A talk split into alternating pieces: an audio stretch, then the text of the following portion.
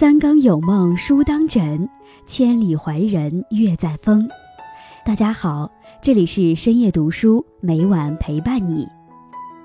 当你无所事事，整天刷手机、玩游戏的时候，是否想过，你的世界正在慢慢变得颓废，不再策划自己美好的未来，不再为了生活而奋斗，一直碌碌无为，花光所有积蓄，最后被一场小风暴所打败。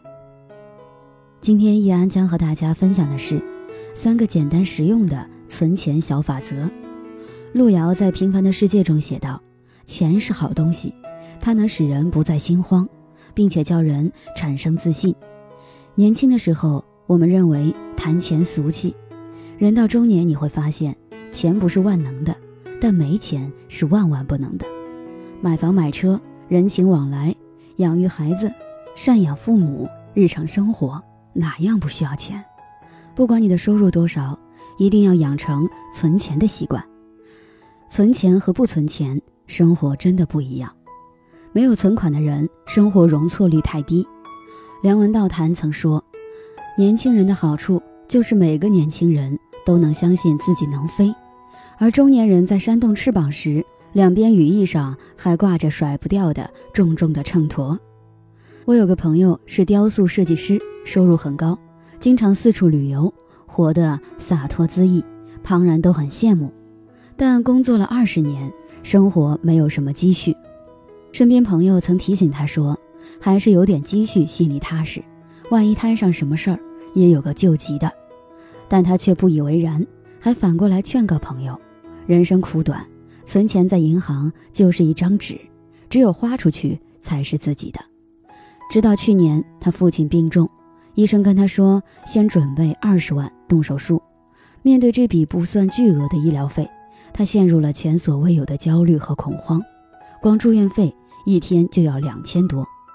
那时候正好赶上孩子开学，学费、生活费又是一笔不小的费用。走投无路的他只好厚着脸皮向亲朋好友借钱，但白眼遭了不少，钱却没借到多少。那一刻，他才意识到存款的重要性。你永远不知道生活会在什么时候给你当头一棒。没有存款的人，生活容错率太低，稍有差池，生活就乱了套。尤其是没有存款的中年人，上有老，下有小，不未雨绸缪，等遇上危机的时候，只会手足无措。父母生病了，拿什么去治疗？突然失业了，房贷车贷谁去还？孩子上学了，怎么为他提供更好的教育？存钱的最大优势就是生活容错率高。不管发生了什么意外，都还有机会应对。万一家里有人生病了，你不会六神无主，觉得人生崩溃了，而是相信一定会治好的，还会安慰生病的人。钱不是问题，放心好了。存下的钱就像一件坚硬的铠甲，让你有了抗击生活的底气，能保老人晚年安康，稚子入得学堂，家庭柴米油盐五谷杂粮。存下的钱就是你的资源，很赞同一句话：人生中百分之八十的困难都可以用钱来解决，而剩下的百分之二十也可以靠钱来缓解。人到中年最大的安全感，不是推杯换盏间的人脉，而是银行卡里那个可观的数字。存钱不但是生活的底气，还能让人生有更多的选择。作家阿秀说过，他的两次工作变动都是因为有存款。底气足，第一次变动是遇到了一个更好的工作机会，但当时因为拿了单位的北京落户指标，想要离职需要赔二十万的离职费用，很多同事和朋友都感觉不可思议，像他这样一个普通家庭的孩子，怎么可能一下拿得出二十万的违约金？而且他们单位当时工资很低，月薪只有四千九百元，但他从确定了离职的想法。到给耽误财务打过去二十万，办完各种手续都没超过一周。那时候他靠着做副业已经攒下了十万块，再加上预期收入还不错，朋友毫不犹豫就借给了他十万周转。后来靠着存钱，他迎来了第二个事业转折点。当他手上存了超过三十万的时候，决定出来创业。他之所以有这个底气，是因为他即便完全没有收入，三十万存款也够他在北京生活一年了。创业之后，他和团队积极进行了很多业务上的尝试，团队规模越来越大，收入也翻了几倍。存钱是一种积极的与生活过招的态度，某种意义上，存下的钱就是你的资源，而资源就是你中年破局的能力。当你开始存钱，你会发现你的思维和经验也会发生变化。等你攒下第一桶金，你就有能力将它发挥出理想功效，继续帮你赚钱。你的财富越多，你的中年危机就越少，活得也越从容。存钱是高度自律的表现。前几天，一位毕业九年抠出两套房的南京姑娘火了。她一整年买衣服不超过一百块，每个月收入能存下来百分之九十。才三十二岁，就在南京攒下了两套房子。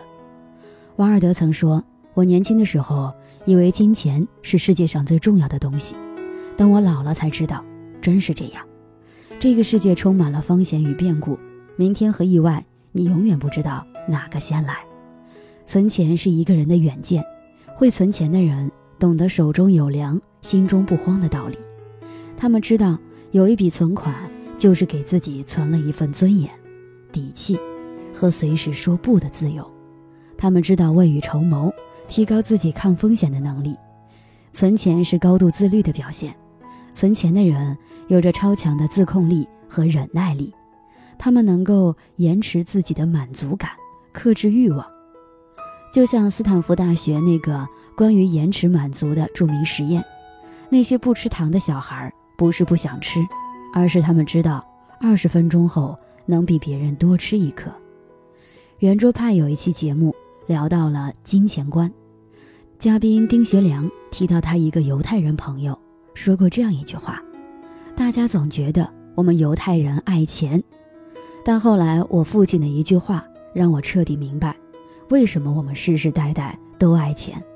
因为一旦遇到迫害，能把一家人的命买下来的就是钱。犹太人明白，存钱就是对未来负责，是自己和家人活下去的保障。存下钱的人，比起钱更重要的是为自己的人生存下了好习惯。三个简单实用的存钱小法则。有句话说：“把任何平凡枯燥的事情一遍遍规律地重复下去，得到的一定是不平凡。”存钱也是一样，三个简单实用的存钱小法则送给你们：一九一法则，在你的钱包里放十个硬币，但最多只能用掉九个，这就是九一法则，确保每月收入至少百分之十存了起来。例如，每月五千元。那么其中应有五百元成为储蓄。根据九一法则，一个人想达到财富自由，必须强制储蓄，无论何时何地，永远不破例。二，三六五法则。所谓三百六十五存钱法则，就是每天挑一到三六五中的一个数字来存钱，数字不能重复。一年之后，你能存下多少钱？六万六千七百九十五元。你可以画一个三百六十五的格子。把一到三百六十五的数字填进去，每存一笔钱，就在那笔钱对应的数字上画个叉。钱多的时候存，钱少的时候少存，每天都要坚持存。三，每周累积存钱方法，一年五十二周，每周存十元、二十元、三十元，直到第五十二周存五百二十元。这样一年下来，即使起始金额只有十元，到年底。总金额也达到了一万三千七百八十元。你也可以把存款金额颠倒一下顺序，比如第一周存五百二十元，第二周存五百一十元，第五十二周存十元。这样一开始多存，后面压力会越小，更容易坚持。只有储蓄，积少成多，再做适当的账务打理，让钱生钱。最后分享一个故事：传说东晋大画家。郑恺之吃甘蔗跟常人不同，一般人从最甜的甘蔗开始吃，而他从最寡淡的甘蔗烧开始吃。有人问他为什么要先吃最寡淡的一端，顾恺之只回了四个字：渐入佳境。存钱也是一样，前期苦一点没什么，重要的是渐渐入佳境。因为生活就是一根链条，环环相扣。